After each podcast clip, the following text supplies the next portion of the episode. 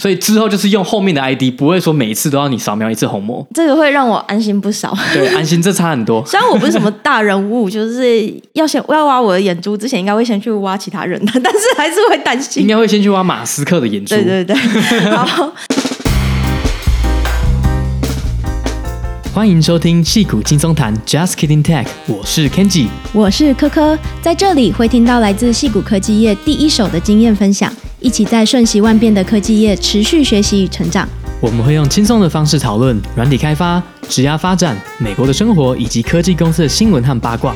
想要了解矽谷科技业最新趋势的你，千万不能错过哦！Hello，大家好，最近西雅图的天气真的非常的好嘛？那因为天气这么的好，我们也临时起意的订了。这个西雅图当地的这个足球队的门票，然后我们礼拜六就这周末呢，就去看了一场整体来讲还蛮有趣的体验的足球赛。这样，对，这算是我第一次在看美国的职业足球大联盟啦、嗯、NLS 啦。但我觉得大部分人可能对这个很陌生，因为我也是，我平常是不看的，我平常都是看英超。但是因为科科刚好就是突发奇想说，周末要不要找点乐子？嗯，然后我就刚好提到说，哎，我那天经过那个 Lumen Field，就是那个足球场。然后就发现我们还没有进去里面看过任何一场运动赛事。对，我是有进去里面玩过啦，但是没有看过正式的运动比赛这样。对，然后所以算是第一次，我跟科科，然后带着利昂宝宝，我们三个就一起去看了他的人生的第一场的职业足球。对，但是他应该有看没有懂嘛？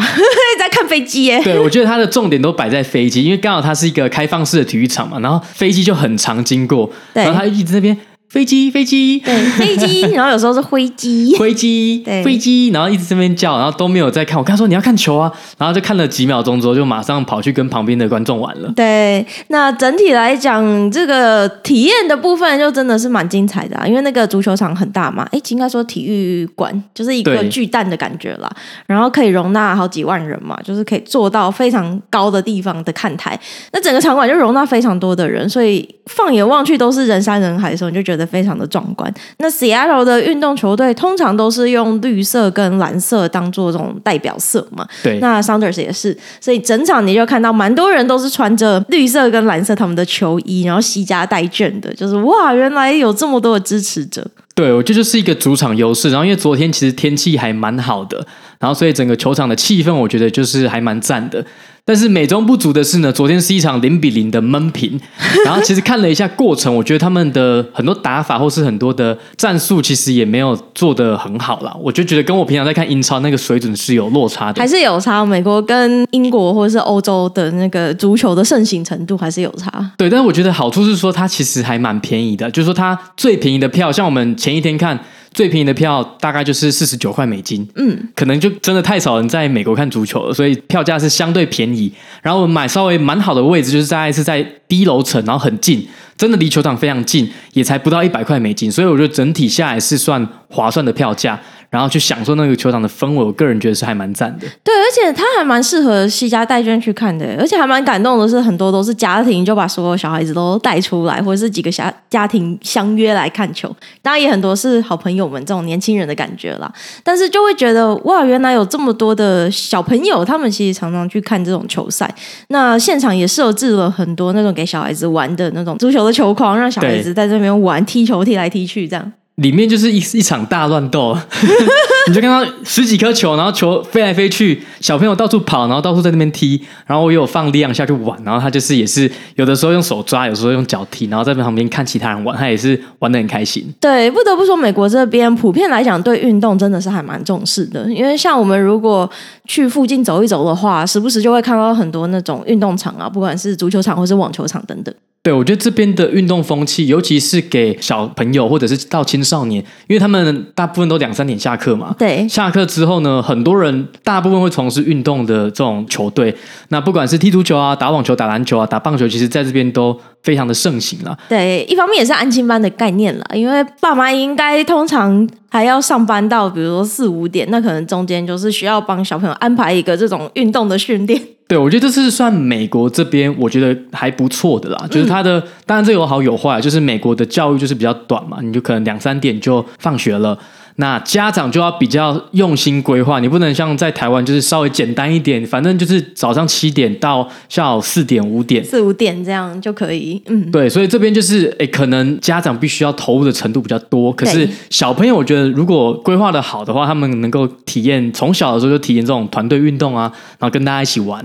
这个我体验，我觉得是蛮好的。对，而且这样就感觉身体会比较好，比较不会近视等等。一定会啦。对。但是我们昨天就发现一件事情，就是我跟柯柯，就是每次去一些呃场合的时候，有的时候都会惊讶的发现，我们可能是唯一的亚洲人或是华人。我昨天几乎没有看到其他华人呢，可能就两三个这样，而且很多是好像看到两个都是妈妈带着混血小孩。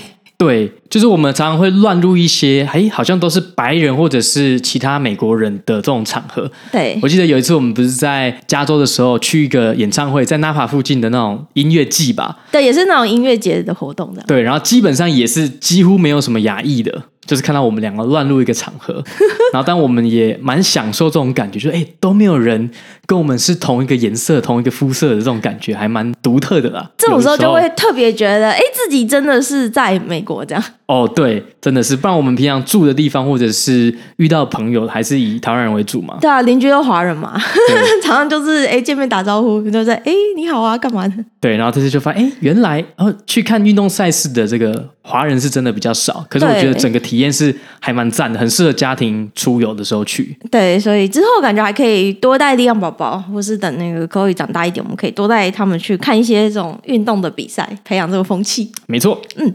好，那今天就进入主题啦。我们今天呢，想要来跟大家聊一聊，一样跟 OpenAI 跟 Sam Altman 有一点关系。但是呢，因为我们已经讲 AI 讲了好几集了嘛，那观众可能有一点腻。那我们自己就是更是觉得，我们先暂时不要再讲 AI 相关的东西。我也腻了啊，你也腻了，对对对，我们自己也腻了。所以今天呢，我们就决定要来跟大家讲一讲这个世界币 Worldcoin。这个因为 Sam Altman 的关系，所以最近也是蛮火红的一个。Crypto 相关的计划，对，我觉得很多东西都是这样。它其实也一阵子了，从二零一九年成立到现在。但是就是因为最近 OpenAI ChatGPT 爆红，然后大家开始关注 Sam Altman，所以我会去看他的投资项目嘛。对，那 Worldcoin 是他其中一个投资项目。然后我觉得蛮有趣的一点是，他是挂名是 Co-founder 共同创办人，然后现在也是董事长。但是他感觉就是主要的 focus 都在 OpenAI，他也并没有介入这个日常的营运。对，他感觉在 Worldcoin 的参与度就是少蛮多的啦，跟 OpenAI 相比。但毕竟因为跟他是有关系的一个计划，所以还是蛮引人注目的。就是在各大新闻上面也陆续都有一些相关的报道出现。所以呢，今天就想说来带大家看一下这个世界币到底是什么东西，那它在解决什么样子的问题，还有它的一些呃，实际上目前的运作状况等等。对，我觉得很多人看到新闻的时候，可能标题会有一点耸动啦。对，因为它的概念就是会去把人的眼睛的虹膜拿来扫描，这听起来就超耸动。就是你想到扫描虹膜这件事情，你就会想说，这样子以后不是把人家眼珠挖出来就可以抽身份，直接扫描进去。但是我们今天就是稍微跟大家讲一些细节。通常都是因为不了解，你就会恐惧，然后大家对新东西的时候会有一点恐惧感。那我们今天会把它怎么运作的，那真的其实虹膜有这么严重吗？这些概念解释给大家听。嗯，是的。好，首先看一下世界币，它到底是什么呢？其实大家可以把它想象成一个数位身份证，那是希望是可以给全世界的人都来使用的数位身份证。那它的理想也是蛮伟大的嘛，那就是借由创造这样子的每个人的数位身份，可以让全世界所有人都可以公平的去接触到金融系统。因为其实现在全世界可能已经开始慢慢习惯说你的。金融系统其实是你可以很容易的去使用，而且很多都数位化了。但其实对世界上很多其他地区的人来说，并不是这样子。很多人其实还没有这样子便利的金融系统的服务。所以世界币就是希望可以打造大家的数位身份证，让大家可以公平的去使用这样的系统。同时呢，也借由世界币的发行，可以把财富尽量公平的分配到使用的人手里的。对，但我其实每次听到这种愿景的时候，其实都觉得有一点成分是。Bullshit 有点画大饼了，就是说很多这种 fintech 啊，或者是金融科技公司，他们其实都是说我要 support 这些啊，可能没有办法接触到金融系统的人，对，没有办法平常可能没办法开银行账户的人。对，那以这个例子，可能是说很多人可能没有这种数位身份的概念，嗯，但是其实可能一开始能够真的能够知道这些最前瞻的这些科技的人，还是本来就有在使用这些金融系统的。对，就是你一开始是希望让就是受到一些不公平待遇的人，去让他们可以尽量的也比较公平的被对待。但是事实上，因为最后还是先接触的人是对科技比较了解的人。对，而且这还是加密货币嘛，所以你如果对科技不了解的人，其实你根本一开始你连知道这个东西可能都没有。对啊，所以就根本最后还是没有办法使用。其实，在很多 FinTech 相关的应用上面，我们也是看到蛮多这样子的情形了。就是你真正在就是 live paycheck by paycheck。就是你是常常就是月光族这样子的人，就是没有办法工作很辛苦，他们反而还是没有办法去接触到这些数位金融服务。对，所以你可能看多了，然后听我们讲多，就知道说很多东西这个就是听听就好，对，可以稍微相信一下。但是他你要知道，他就是对这种 investor 跟对这种一般大众去 pitch 他的想法，所以他要有一个完整的故事可以讲。连我自己都是。本来对这些公司的愿景都是非常相信的，后来做节目做一做，看多了之后，就发现，哎，真的是听听就好了。很多时候就是就是梦想很远大这样。对，嗯，好，那刚刚有讲到他蛮耸动的一个特色，就是因为呢，他希望可以给每一个人都去验证他的身份嘛，所以这时候每个人的身份的独特性就很重要了。那有什么办法可以真的确保？它是每一个人都是很独特的呢，这个其实技术上就是蛮困难的，因为你如果太复杂的这种编码，可能就没有办法规模化嘛。但是你如果太简单，就是有可能身份很容易被盗用等等。盗用。所以呢，他们就决定要用一个生物辨识的方法，就是用虹膜扫描，因为每个人的虹膜都是独一无二的嘛，所以用虹膜来辨识，就是一个可以确保一个人的独特性的方法。对，我觉得这个其实这个概念其实我觉得算是蛮特别的，因为的确每个人的虹膜的纹路都不一样嘛，所以即便是什么双胞胎。同卵的双胞胎，他们其实虹膜还是会有一点不一样，对，所以的确是可以用这个来验证说，哎，你这个人跟另外一个人是不一样的。那因为在加密货币呢，大家很常会说，因为有有有匿名性的问题嘛，嗯，所以其实你可以一个人开好几十个不同的账号都没有关系。所以它某种程度就是为了解决这种啊，我真的要，因为它的目标是说，你如果透过虹膜扫描，你就可以。得到他们的世界币嘛？那每个人理论上是要有平等的，你不能说你一个人申请好多账号可以拿好几份奖励嘛？他就是为了确保你这个人只能拿一次，所以才采用虹膜辨识这个方式。对，那这边蛮有趣的是说，这个虹膜扫描，我们待会会跟大家说，它其实不是要验证你这个人到底是谁，而是要认验证说你这个人是一个独一无二的个体，然后你的。资料已经有在这个系统被登录过了，但是它事实上不会去特别验证说你这个人到底是谁，所以这也算是一种去中心化的验证。对，这个我们等下可以稍微讲一些细节，但是重点就是说，它其实不会真的每次都拿你的虹膜的辨识的 pattern 去做授权。你只是第一次一开始的时候需要扫描一次，那那些资料之后都会删掉。所以就跟我们在电影里面看到那种，就是可能会把人家眼珠挖下来去做身份验证这种事情不一样。不一样，不一样，不一样。它不是说像那种电影里面有那种门禁卡，你一定要每次都要扫虹膜。它不是啊，它是只有第一次使用完确认你真的是以前没有注册过的人，他再发放一个那个你的 World ID，就是你的世界身份证给你了。对。所以之后就是用后面的 ID，不会说每一次都要你扫描一次虹膜。这个会让我。安心不少，对，安心这差很多。虽然我不是什么大人物，就是要先我要挖我的眼珠之前，应该会先去挖其他人的，但是还是会担心。应该会先去挖马斯克的眼珠。对对对。好，那。这个 WorldCoin 呢，它就是在二零一九年成立的嘛。不过经过这几年的嗯炒作吹捧，不管了这个募资之后呢，就发现去年的估值呢已经来到了三十亿美金了。所以其实也是蛮惊人的一个估值。现在也有很多著名的风投公司都有参与它的投资嘛，像是例如。像是 A 十六 Z，就是一定有投的嘛？我觉得现在 A 十六 Z 很难，你很难找到 A 十六 Z 没有投资的公司。对，他们其实讲起来眼光也是放蛮远的啦，就是各种项目都会去投，就是各个领域，然后各个项目他们其实都蛮关注的，然后最后会被他们投资的，嗯，其实他们就真的是看蛮远，然后会去投那种未来性蛮够的公司。而且我觉得，因为他们有。前面的成功的例子嘛，所以他们现在就是很明显的拥有话语霸权，就是他们投资的公司，它的估值可能就会比其他的公司的感觉还要高，然后这个在新闻上曝光的次数也会比其他非 A 十六 Z 的投资还要多了。某种程度上也算是一种网络效应了，就是你只要跟 A 十六 Z 有一些相关的就被他们投资过的公司，很多时候在募资的时候也是会更容易一些。对，没错，跟 Y Combinator 有点像。对，那 Y Combinator 是比较早期的嘛，然后 ACLZ 是从各个时期的都有。嗯。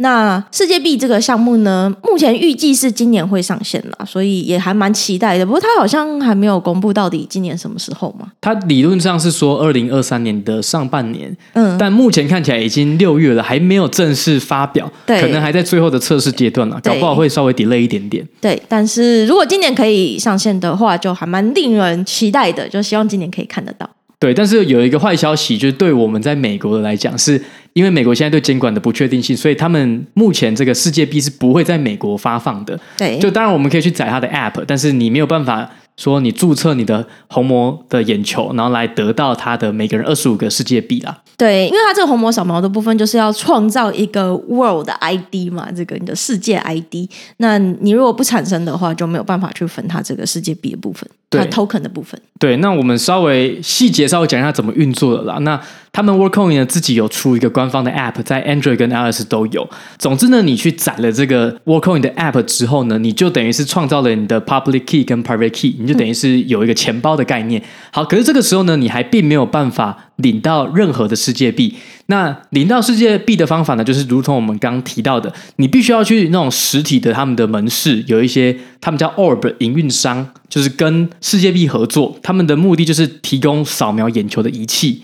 那扫描你的虹膜以后，确认你是独一无二，而且你没有注册过，它就会给你一个 World ID，然后让你跟你的 App 里面的钱包绑在一起。那这个时候呢，等到他们的目标、他们的 project 正式上线的时候，他就会把世界币发放给你。那目前是预计呢，每一个注册的使用者，你通过这个虹膜扫描，你可以拿到二十五枚世界币啦。嗯，那这个世界币呢，其实不是一个新的 blockchain。它其实是基于 Ethereum 上面的一个代币的标准了，所以你可以把它想象成它不是凭空创造自己的一个新的区块链，它是利用以太坊，然后在以太坊上面发行自己的世界币。哦，所以这样子，其实在技术上面开发的速度应该也会比较快嘛，就是不是从头开始打造自己的 token。对，我觉得它的难点就是在说它的这种比较实体的部分，去扫描这些眼球，然后确认说这些东西是有验证过的。那我们刚刚有提到这个虹膜扫描，大家都会有一个非常隐私上或者安全上的疑虑嘛，就是说这个东西是不是可以追踪到我是谁？对，因为毕竟我们刚刚都提到虹膜辨认是每个人独一无二的，所以如果你的这这么私密，就跟你的指纹一样，你这东西如果被记录下来，那以后我是不是就可以被辨识说，哦，我今天是谁？那会不会有这种比如说被盗用或是 copy 的风险呢？对，因为毕竟所有 crypto 相关的计划有一个重点，就是这种去中心化嘛，然后也希望说你的身份是可以被保护的嘛。对，那其实它的这个 Orb 的这个扫描眼球的装置很特别啦，它的概念是这样子，就是当你扫描眼球以后，它辨识出你的虹膜的 pattern。他会去确认说这个东西是不是曾经存在过这个系统里面，然后他会把它做加密，所以也就是说，他当时得在 local 这边扫描你的眼球之后呢，他得到一个加密过的这种 iris pattern，然后去在系统里面去比对，诶，我以前有没有利用这组虹膜，然后去注册？好，如果没有的话呢，就可以代表说你是一个新的用户，就可以给你一个新的 word ID。那扫描完以后，这些图片啊，这些影像。理论上就会从它的仪器里面本地直接删除，所以它并不会把这东西存下来。等于说，它其实这个东西是要验证说你是不是独一无二的人，是不是第一次使用这个你的虹膜来注册了。对，不过我们待会也会讲到这个理论上是这样，但是实际上呢，其实还是有一点隐私方面的疑虑。这样对，然后他们其实是用一个我们之前提过，我觉得很酷的观念，就是最近在密码学跟在加密货币很酷的观念，就是叫做零知识验证，就是说你要怎么证明。你今天提供的是一个独一无二的虹膜，然后不泄露你的虹膜的资料，这个东西可以运用在任何情况。比如说，我要怎么证明我是 Kenji，然后不给警察我的 ID？我要怎么样证明？哎，科科呢？他的银行账户有足够多的钱可以做某一个购买，然后不泄露他的银行账户资讯。这个东西以前都会觉得说，我怎么可能不泄露任何资讯？对，然后就可以证明我有这些东西。那现在因为密码学呢，就是零知识验证这个概念就用用的非常多。然后我们之前举了一一个非常好懂的例子，就是说以前不是都玩过那个寻找威力吗？对，就在一个很。密密麻麻的图像里面，你要找到威力这个人的。对，那我要怎么样证明说，哎，我已经找到了？可是我不直接告诉你说这个威力在哪里嘛？这个东西就是如果用零知识验证的方式来证明的话，它的比喻就是这样，我就可以把威力的那张图用一个厚纸板盖起来，然后那个厚纸板可能比威力的图还要大很多。所以你你不会知道它厚纸板背后的威力的实际上图在哪里，就是你不会知道它的在整个图的相对位置是在哪里。对，那这个时候你在厚纸板上戳一个洞，然后那个洞呢就指到图像上面的威力的本人。哦，那你就可以秀给另外一个人看，说，哎，我已经找到威力了。可是看的那个人并不知道威力在哪里，但他可以相信说，好，比如说我真的找到了。这个就是零知识验证的一个比较简单的例子。对，但是实际上呢，在很多加密货币。上面证明就是很多数学的运算来确保这件事情的发生，就是我怎么证明一件事情，你可以验证我说的是不是对，但是我不会泄露任何资料给你，这是是一个我觉得很酷的概念了。对，感觉密码学会不会再度掀起一阵风潮啊？对，陈俊明老师可能现在笑呵呵。对对，赶快帮陈俊明老师打广告。对对，我觉得密码学其实也是当时在学的时候，你不会觉得，哎，实际上用途有这么广。但是因为学的时候，我觉得蛮痛苦的。虽然我没有正式学过，但我看过一点相关的这种就是书啊、论文什么的，就觉得都是一些数学的证明，其实头蛮痛的。我自己是还蛮有觉得蛮有趣的，蛮喜欢的啦。对。但是当时也不会觉得说这个实用性这么高。但后来发现，比如说什么这种 public key encryption 啊，就是在科技业就很常用到嘛。然后尤其在加密货币更是，就是每一个交易都是这样使用的。嗯，对。然后这边可以稍微讲一下他们的代币经济啦，就是说到底他们怎么赚钱。那重点就是因为这些专案，他们都会发行自己的货币嘛。那以这个为例呢，就是世界币。那世界币呢，他们说他们的发行量就跟比特币一样是有上限的，他们的上限是有一百亿枚世界币。那其中呢，八十 percent 会给世界币的使用者，然后十 percent 呢会给开发者跟员工，剩下十 percent 就是给投资人。所以也就是说，他们当然就是希望这个币在发行以后。呃，还能够保有它的价值嘛？这样他们的投资人跟这些员工、开发者都可以受惠。对，不过这边就可以看到，他们已经先就是分好这个羹，就是已经先划分好，说大家可以分到多少的世界币了嘛。所以。一开始他们有强调说，希望是可以公平的分给使用者。不过这边就其实你也不知道说这个公平性去判断的标准是什么。那但是这边可以先看到，投资人绝对是可以拿到蛮大的一块饼的。对，因为投资人一定是少数的嘛，那他们可以拿到整个的十 percent，然后使用者一定是最多的嘛。到后面啊，如果这个项目要成功的话，一定是有够多的使用者，那全部的使用者会分八十 percent。那我记得他们的规划是这样，就是一开始早期的使用者一定是。有比较多的奖励嘛，就是为了激励你来使用，所以越早加入的人，你越早去扫描这些红魔的人，你早期的使用者是可以拿到相对后面的使用者较多的奖励啦。对，所以现在有先扫过的人就可以拿到多一点。嗯，所以如果我在想说之后如果有去，比如说像葡萄牙有在扫嘛，就是如果去葡萄牙玩的时候扫一下，这样好像也还不错。这样，对，你就可以赚到二十五枚，但是这二十五枚也不知道它后面会值多少钱，就是了。嗯，对。讲到这边，其实整个世界币的运作方式，然后它是什么样的东西，解决什么样的问题，我们也讲的差不多了。那听起来都还蛮美好的，那愿景其实也是。蛮大的嘛，但实际上目前的运作呢，其实就没有那么的容易了。其实已经有一些可以看到营运困难的地方，那我们这边也可以稍微讲一下。第一个就是它使用的那个扫描虹膜的机器叫做 Orb 嘛，它目前营运的方式是，它其实会在各个不同的国家跟当地的 local 的营运商去接洽，然后由他们来代理去做，实际上在街头上去请人来做虹膜扫描，对，然后去推广。对，那这个实际上在运作其实就。都有很多的困难了，比如说这个仪器本身，因为它现在应该还没有到量产的阶段，所以仪器本身可能呃损坏就比较多，或者说它比较少，所以要运作的时候就是没有办法那么的快。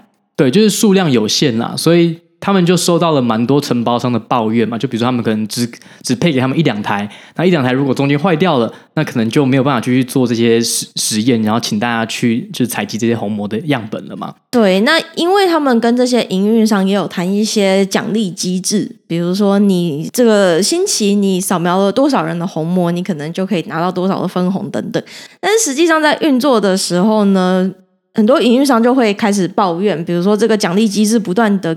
改动啊，让他们越来越困难啊。然后加上刚刚已经讲到，这个机器比较少了，所以很多时候他们的限制是在机器的数量这边，而不是说他们一个星期可以就是去扫描多少人的虹膜这样。而且这些就是 Orb 的营运商就是 contractor 嘛，所以有点像是说他今天呃做一做不开心，可能就马上退出了。所以跟这种 Workcoin 它并没有直接不是那种员工跟雇员的关系啦，所以就会比较难掌握。对，然后就之前就有一些 contractor 就可能因为在现场呢受到太多人的质疑，就比如说大家觉得这个虹膜扫描是一个。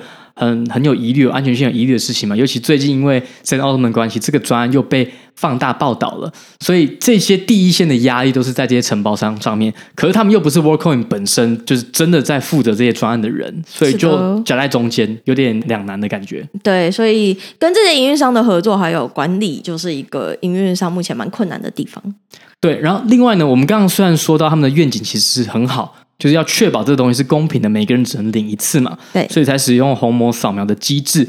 但是事实上呢，聪明的中国这些诈骗仔，或者是说他们在黑市里面已经开始在贩售。这样的虹膜的样本了，怎么说呢？就是因为其实这东西还没有进到中国里面嘛，所以理论上在中国是没有这种可以扫描的。对。可是有的人又想要在中国里面用他们的 Word Coin，或者是想办法有拿到一个 World ID 嘛，所以你可以去花钱购买。那这些人呢，中间商呢，他们就是去这些第三世界，也不是第三世界，就是有。Orb 营运商的地方，那大部分是第三世界，可能非洲或者是其他地方。对，那那可以稍微讲一下原因，因为通常在比如说像美国这样子的，就是比较开发国家、已开发国家、已开发国家已经有相对严格的针对加密技术跟加密货币的法规。那对于像世界币这样子的，呃，加密专案就是蛮不友善的，所以他们就。先选择不要在这样子的国家营运，而是在还没有那么严格的法规的国家营运。第一个是法规，然后第二个是人民对这种隐私自己的资料的这个保护的概念有没有嘛？对。那你可能今天如果是在一个非洲国家，它假设他可能生活水平没有那么发达情况下，你可能觉得说，那我我扫个红膜，可能别人给你几块钱你就答应了。呃，对，就觉得没关系这样。对，但是这些人扫描红膜，这些人他并不知道。这些东西是要给 Workcoin 或者是 World ID 用的嘛？那中间商呢？他们就是嗅到这个商机，就是抓一堆人去扫描红膜，然后把这东西在中国的黑市里面拿去贩卖。对，或者是就是去拿奖励，这样领这个就是一次可以收集到很多人的红膜，这样。对，所以理论上他们想要防堵，但是实际上呢，就是有一些投机分子啊，就想办法利用这些算是漏洞吗？想办法来破坏这个系统，然后去想要榨取奖励金。不过因为现在还没有正式上线，所以。也还没有真的拿到这些世界币的奖励啦。对，然后再来就是，即便我们刚刚提到说它虹膜扫描理论上是安全的，那但是你要想，这整个有很多阶段嘛。第一个从资料收集验证，然后第二个是说在 Word ID 拿到以后，你要怎么做后续的交易 transaction。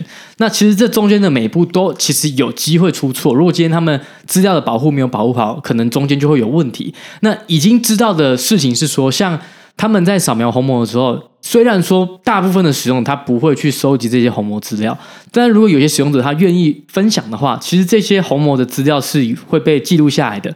然后他们就发现呢，这些 Orb 营运人员使用的这些网站，他们可以直接 access 很多这些虹膜资料，然后他们也没有所谓的这种 Two FA 就 Two Factor Authentication，所以只要你的账号密码呢被盗取了，其实这些使用者的这些虹膜资料是已就会被泄露出去。对，而且一般来说，如果有比较完善的管理的话呢，这些资料都会设定好你保存的年限是多少，到了就要删除这样。但是像他们这个扫描过的这种虹膜，就是真正你知道这个人他的虹膜长什么样子这样子的资讯，目前是没有这样子的一个规划的，所以导致在世界币这个组织里面工作的人呢，很多人都可以直接去 access 他们的资料。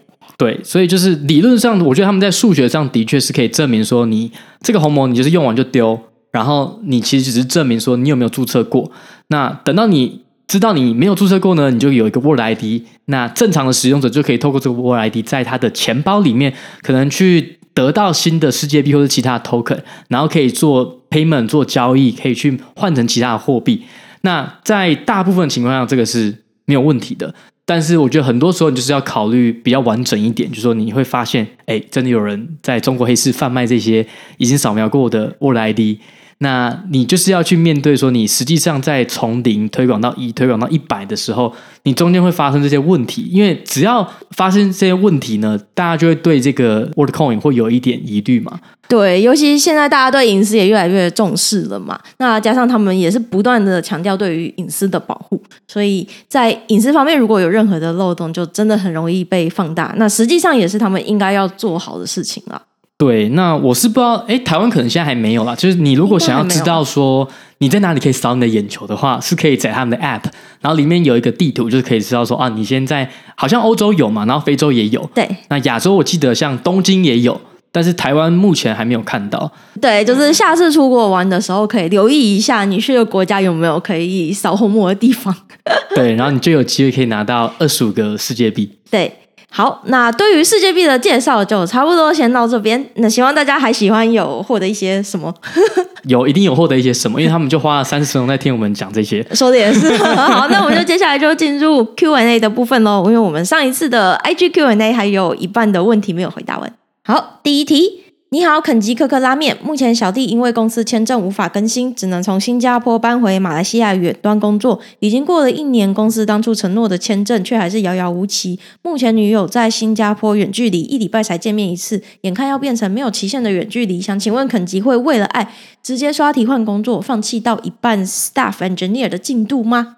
哦，我觉得我们这提过超多次，远距离可以，但是一定要有一个期限啦。对，所以我觉得这个你可能第一个。我在想，你可能还没有跟公司直接说，哎，你们已经讲好一年，就现在一年了，你居然还没有弄签证，因为你可能也要让你的主管啊，或者是你的公司知道说，你现在就是有一个女朋友，嗯，然后你们是很认真的，对，那你是想要说利用这个方式可以跟他好好的有这段关系嘛？所以你可以用这个，然后来问公司说，哎，之前承诺的签证好了吗？在路上了吗？那如果他们真的用各种借口在拖的话，我自己是觉得我会愿意放弃，就是比如说你可能到一半的升迁的进度了，哦，为了爱，对，为了爱。我刚是 太三八了吗？不要这种三八，有一点太害羞，大大姐。就是太，就是听到太嗨了，这样。两个孩子的妈，我很这样太三八了。好，太三八，我收敛一点，我收敛一点。对，但我觉得这真的很难了，因为有的时候你就是已经到一半了，你公司也比较上手了，那可是又有这种跟女朋友在新加坡远距离，这一个礼拜见面一次，哎，其实一个礼拜见面一次，我是觉得也还 OK 啦。但是如果真的有有计划长期在一起的话，我觉得还是跟公司直接讲说什么时候才有签证，这样你才比较安心。对啊，一个礼拜才见面一次，我觉得如果没有期限的话，一直持续下去也不是办法。对，嗯，下一题。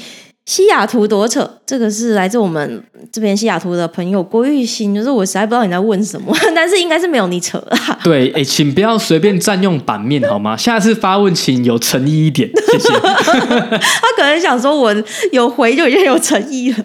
啊，拜托，求求你下次来一个有意义的问题。对对对，下一题，有考虑回台湾工作吗？以及为什么？哦，这个真的，我觉得我一直有在变诶，就是刚来的时候会觉得就是一定会回去。嗯，然后但是现在发现，在美国说真的，就是工作真的是比较有机会，比较多机会，然后又工时又没有比较长，然后薪水又高，所以回去的话，就真的是会想说考虑退休，或者是为了家人朋友回去的啦。对，那尤其现在又有小孩嘛，我觉得这时候也会把小孩纳入一个考量，就是会考虑到美国跟台湾小孩的读书的生活的环境怎么样。然后再去有多一点的考虑，这样。对，我觉得有小孩的话，最晚最晚，如果真的要回去的话，一定要在小学五六年级以前啦。因为如果真的他已经五六年级以后国中了，你要在小孩已经有他的生活圈的情况下搬家，我觉得对小孩是一个还蛮困难的事情。但如果他三四年级，其实这时候适应力还很强，然后他的朋友他可能。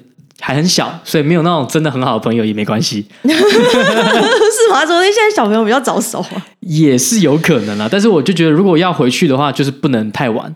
对，就是会有更多的考量啦，所以再看看下一题。好喜欢科科肯吉的生活态度，想问你们怎么在生活跟压力中找到平衡？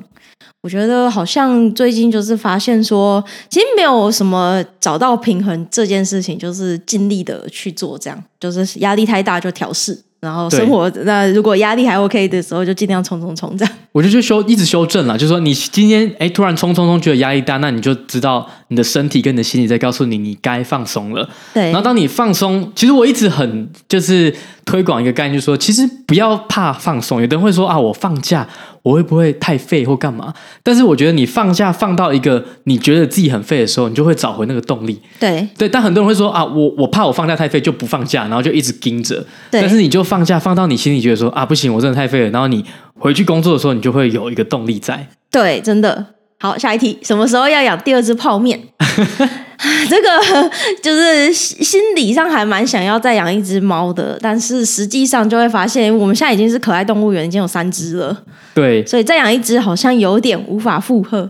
对，我之前有想过这个问题，他已经帮我们取好名字叫泡面了，蛮可爱的耶。虽然我们之前是想说叫叫寿司啊，但是泡面也不错。想说一个日系系列叫寿司还不错，但是我现在真的觉得我们家就是一个可爱动物区，就是你看利昂啊，然后 Chloe，然后拉面，然后都很可爱，在那边叫来叫去，爬来 爬去，爬来爬去，对。对那我自己会觉得，有的时候拉面有点小孤单啦。嗯，就因为我跟柯柯现在的确就是花比较多时间在照顾两个小朋友嘛。对，所以会觉得说，好像陪拉面的时间没有这么长。所以我自己一直觉得说啊，要不要再养一只？但是很多人都说，其实猫之间是有竞争意识的，你多养一只，它可能会更不开心。没错，就是猫应该是需要人类的陪伴，而不是需要另外一只猫的陪伴。听说是这样子。对，所以目前是没有计划，嗯、等到我们可能。小孩大了会考虑，那那时候拉面可能不在了，哦、不要、哦、不要想这个，想到这个会哭。我想到这个真的会哭，想到有一天他会离开我们，就很很难过。哦，不行不行，这个这个再讲下去会会哭。好，先不要，先不要，我们先录完。对对对，好，下一题。最近想在美国登记啦，想问当时结婚是在美国还是台湾办，或都有规模跟形式是怎么样呢？我先恭喜这位听众。恭喜恭喜！嗯，我们那时候其实是直接在台湾登记跟办婚礼啦。对，因为美国这边其实我觉得蛮有趣的，就是你结婚之后，你不会有什么像台湾身份证会改。对，那你只要说你结婚了，他好像也没有特别跟你要证明，他就相信你是结婚的了。对，除非是有什么特殊情况，真的需要你去证明你们是结婚的时候，你再把这个结婚证书的英文译本拿给他看，对，就可以了。所以理论上，比如说像我们在台湾登记，然后申请一个台湾的。结婚证书的英文版我们就放着，然后备而不用。然后在美国是理论上是没有任何公开的记录，是证明我跟柯柯是有结婚的状态啦。对，嘿嘿，嘿 嘿嘿，这是什么？你是 single in America 还是怎么样？没有。想怎样来讲，在美国可能也不能算是单身，因为我们毕竟报税是一起报了。哦，对，所以这可能也是已经某种程度绑定了。哦，好哦，知道就好。知道，嗯，好。嗯对啊，对，我们只有在台湾办婚礼啦。对，我觉得办一场就够了啦。真的，两边办感觉超累的。嗯，对，有一场就是大家朋友们庆祝一下就就 OK 了啦。对，好，在这边恭喜你。下一题，Hello，你们好，跟二宝打个招呼，想问你们如何在工作与生活之余学习新事物呢？保持什么心态？哦，我自己是好像把这个学习新事物已经是当成一个习惯了啦，就是会习惯去看一些有的没的新东西啦。那我自己是觉得好像是一个正向的循环的，就是说你看新东西，你觉得有进入一个心流，或者是你觉得哎，你得到新知，这个东西其实是会让你有一个正向的 feedback 啦。对，那我在猜你是不是可能工作跟生活的时候太忙了，忙就是让你没有其他的空间去塞新的东西。那这个可能就跟我们刚刚稍微提到，就是说，可能有的时候适时放空一下下，然后让自己的脑袋可以去装新的东西。对，那你会发现这个世界其实很大。对，就是如果你有这个空间，就是你的脑袋跟你的生活上有这个空间跟时间去学习新事物，去学习你有兴趣喜欢的事物的时候呢，其实理论上应该是你本身就会有一个动力，是想要去探索更多的。那如果没有这样子的动力，某种程度上就是现在真的可能太忙了，身心俱疲，然后把学习新事物当成一个压力的话，反而就不太好的。对啊，我跟哥哥是因为我们已经习惯做节目了嘛，所以。好像已经养成一个习惯，就是说定期就会去看新的东西，因为这样才有东西可以在节目上跟大家分享，才能有产出。对，没错。下一题，克洛伊和拉面相见欢了吗？相处好吗？拉面和李阳变好朋友了吗？相见欢了，但是克洛伊好像还不知道拉面是什么东西。他好像还不太能感知生活周遭的事物，因为毕竟小孩子刚出生的时候，他的那种感官能力还是在发展当中嘛，所以他应该还不太知道周围在发生什么事。对，然后拉面跟李阳呢，我觉得他们最近关系是有好转了，因为我就会定期就是给他们有一个亲密的接触，就是因为拉面会在我们的猫跳台休息的时候，我就把李阳抱上去，然后跟拉面说：“哎，我跟李阳一起来吸你。”然后我就会跟李阳说：“吸猫。”然后我们两个会一起把头低下去吸拉面，超可爱的。对，所以我觉得里昂现在也在吸猫，对，李阳现在知道怎么吸猫，然后怎么样。摸比较温柔的抚摸拉面啦，那拉面以前是会马上跳开，那最近在我的循循善诱之下，可能是因为我会把拉面压住，那压久了它就也自己我不压它也不会跳走，所以目前是它比较习惯被我跟李昂一起吸，这样还不错，有进展有进展，因为里昂之前都会直接用打的嘛，直接用力打下去，然后就把拉面吓跑，就嗯拉面就蛮可怜的。下一题，想问在 H1B 越来越难抽的情形下，还建议去美国留学找工作吗？然后他应该是 STEM 领域的，就是科学、数学相关的。对，我觉得，因为如果你是 STEM 领域的话，你还至少可以抽三次嘛，就是一加二，所以你可以抽三次的情况下，等于是你毕业后可以工作三年。那我觉得，就算很不幸的没有抽到。那三年在美国的工作经验，我觉得也是算是已经蛮值得的啦。对，然后你可以想办法去找，有一些公司是说啊，他知道你是 OPD，你没有 H1B，但是还是有机会可以让你去办绿卡的，这也是一个选项。所以我觉得很多事情就是你可能来了以后再想办法，然后不要预期说一定要一直留下来，就是心态先建立好，你可以。先想好，那当然很好，可以在美国工作持续是没有问题。但是最差的情况下，就是哎，你有三年的工作经验，两三年工作经验，再回去其实也是一个有价值的经验了。是的，下一题，对于一个没有写程式经验的中年人来说，想学习 Python 与 MySQL 资料库的应用，该怎么下手？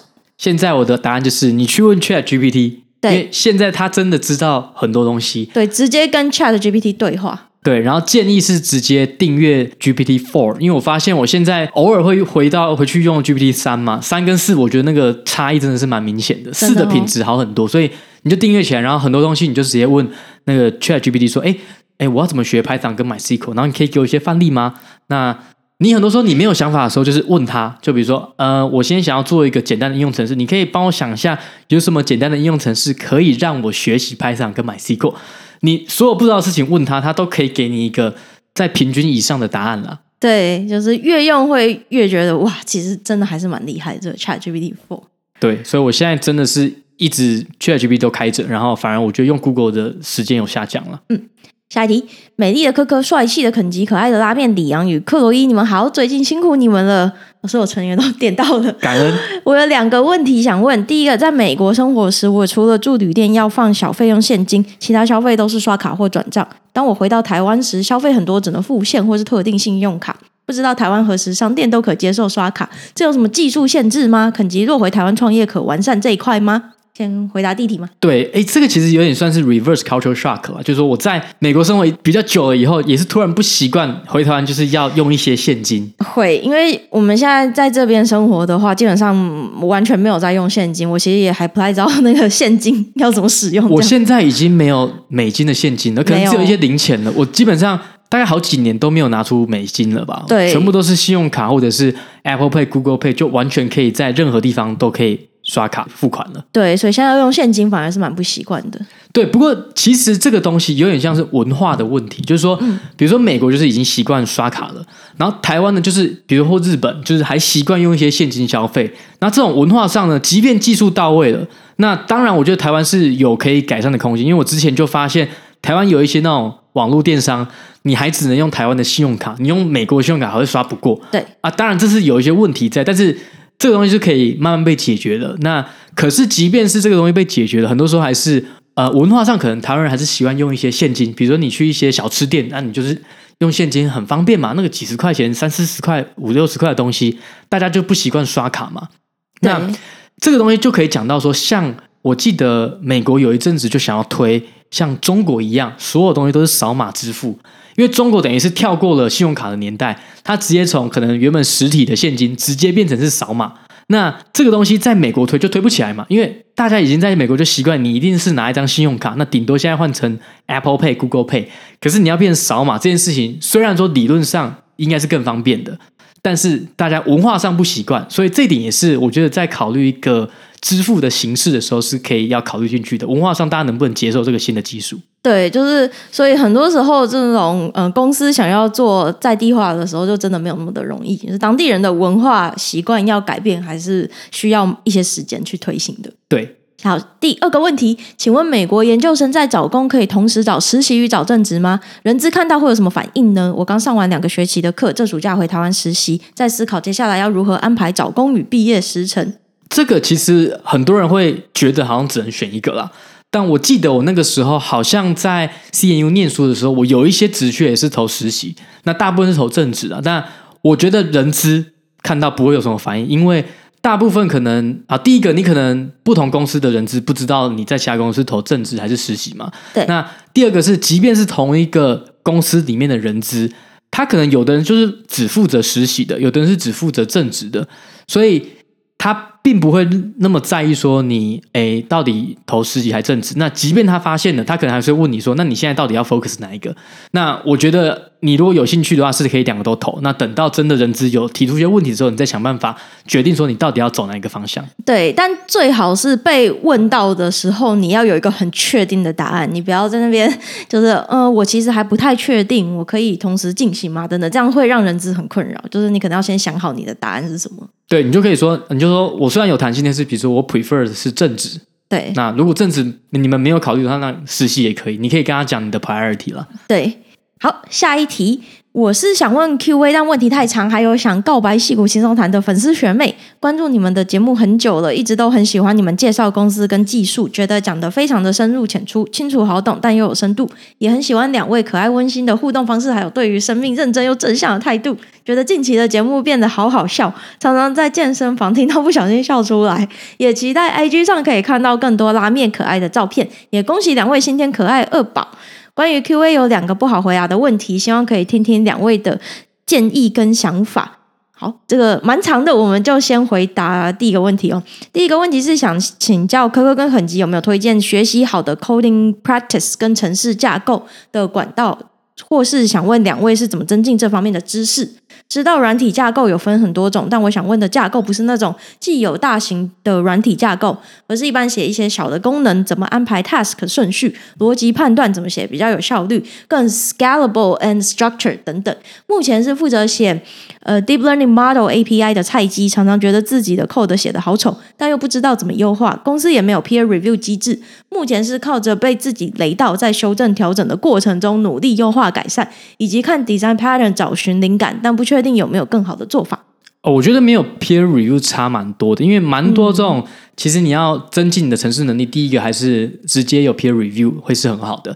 好，那如果没有的话，那当然就是看书或是看部落格嘛。那其实城市的书有一些蛮经典的书，你就可以去参考一下。说，哎，有一些我记得什么 Code Refactor 还是什么 Pragmatic Engineer，他们就会把一些比较呃，已经大家在业界里面比较公认的好的。Coding pattern 会列出来嘛？那如果你是某一个程式语言，比如说像我之前是 Java，我就会去看什么 Effective Java，它就会告诉你说啊，虽然说 Java 可以有三四种方法写，但是最推荐的是哪一种方式？那借由这样的方式去知道说，哎，怎样的程式才是好程式啊？那这个东西就是有一点也是需要。就是时间的淬炼，然后跟你随着你的年资经过，然后你知道说，哎，有一些大型的城市里面，它到底是怎么样的架构可以让你的城市更好维护？那怎样才是更好的语法了？那我觉得没有 peer review 这一点，我自己是觉得会让这件事变得比较困难，因为很多时候。你看那些书，会有一点，他可能讲了一百个 pattern，你可能一下子不知道怎么使用。对，所以会有一点太多了。对，所以最好还是你平常的实作当中就有机会去调整，然后有人可以跟你讨论，这样应该还是最好的啦。对，等一下，我突然想到，其实我最近也会用 ChatGPT 叫他给我 review，所以这个也是可以透过 ChatGPT 说，哎，我现在写这个方式有没有办法做得更好，或者说你就叫 ChatGPT 说，你帮我做这个 code review，告诉我可以改进的方向，这也是一点。对，就直接找 ChatGPT 当你的那个真人假校正。没错。他第二个问题呢，是想问两位当初决定是否出国念书时，怎么看待抗压性这个问题？因为目前也有考虑去美国念研究所，但很害怕自己一个人在国外生存会因为少了跟台湾朋友互动的关系适应不良，加上耳闻美国就业市场非常竞争，也可能会需要担心签证问题，怕自己抗压性很差会撑不下去。不知道这样是想太多，还是代表自己不太适合出国发展？不知道当初两位怎么看待上面的问题？先谢谢你们的阅读跟回答。哦，我觉得你其实不要担心说没有台湾朋友啊，因为其实很多人。尤其台湾人，其实来美国的每一年应该还是蛮多的。对，而且通常学校里面都会有这种校友会，就大家平常台湾人群组都还是会有一定程度的联络啦。所以你本身不是太孤僻的人，其实不会没有朋友的。对，所以就是。你可能会觉得说，你好像来了之后就会自己面对，但是其实你发现来了之后，可能大家都有跟你一样的焦虑，跟你一样需要找工作的这种需求，对，你就会找到一个 support group，你就大家一起可能在同一个时间找工作，那大家一起改履历，所以你会有一些人会在这之中会培养一些革命情感啦，然后你就可以大家比较互相扶持啊，所以可能你现在比较谨慎啊，听你听得出来是你想要早一点去规划说你自己在来到美国或者是其他国家。找工作的状态啦，但是有的时候我就觉得有时候就是这样，你想太多的时候，反而你就很难前进。对，真的。对，所以有的时候就是你可能要乐观一点，然后想的少一点点，然后很多时候就是你来了之后可以再想办法去解决的啦。对，那因为看你的内容，因为你是。学妹嘛，那其实应该是有蛮多校友也是在美国这边留学的，所以其实真的是不要太担心，会就是自己一个人要面对这些问题哦。那另外一方面是感觉你已经有相关的工作经验了嘛，所以其实你在找工作上面说不定会比其他人是更有一些优势的。那抗压性的部分。最终还是克服自己的心魔啦，所以看完你的这个留言呢，我觉得会还蛮鼓励你要试试看的，因为你如果没有试的话，蛮容易之后就会后悔的。对，我觉得后来我看待很多事情的方式，就是说，不管今天的结果是好还是不好，我都是把它解读成好的方向。就假设以你为例嘛，你如果今天来了，那适应没有问题，找到工作，那当然就是好事一桩嘛。但是如果你今天来了之后呢，觉得压力很大，然后好像很不适应。可是你至少也是经历过这一段这个学习的历程，你知道你自己的能力在哪，或者是说你可以透过这个过程稍微正向的看待说，说那你知道你不足的地方，你要怎么样去改进，让你更适应这样的压力嘛？那但是当然我们都知道，就是你每一个人的那个舒适圈是就是有限的嘛。你如果突然给一个太强的东西，把你压爆，你当然是心情会很差嘛。对，所以当然就是你还是要找到一个比较适合的难度，然后让有有一点点不舒服这样。对对，那不要太不舒服，那太太不舒服的时候。真的可以果断放弃，就是不要觉得放弃就不是一个选项，就是回到舒适圈，其实也很好。对，鼓励大家回到舒适圈，不要再跳脱舒适圈，不要跳脱舒适圈，舒适圈超好的。对，待在舒适圈真的超赞的啦，真的，现在好懒得跳脱舒适圈，没有了，偶尔还是会要一下。我们就是今天想要跳脱舒适圈，但发现跳不出去。我们今天本来想说来设定一下那个影片好了，对，就是因为有些人在敲碗说我们能不能有 podcast 的影片，但发现我们设置出去之后，发现那个。怎么那相机的角度怎么架都不对？想说算了啦，光是要调一个看起来很平衡美观的画面就好难哦。果然隔行如隔山呢。对，那因为我们这个我们录音的地方其实比较小啊，所以很难，就是你有两三个镜头这样都要能够好的画面就有点困难。对，所以我们还要再调一下这个部分，有一些技术问题，在实际架设了摄影机之后，发现哎，这个待解决。对，所以我们先归回舒适圈，就是勉励大家。没有关系，有时候就是放弃没有关系，就回到舒适圈，好好的录 podcast 就好了。呃，对对对，但就是先尝试过，就是勇于放弃，其实是很 OK 的事情。对，那下一次我们再试，说不定找到有一天我们试出来这个好的画面，再分享在 YouTube 上面给大家看。是的，好，那今天这集节目就先到这边，希望大家还喜欢，我们下周见喽。好，下周见，拜拜，拜拜。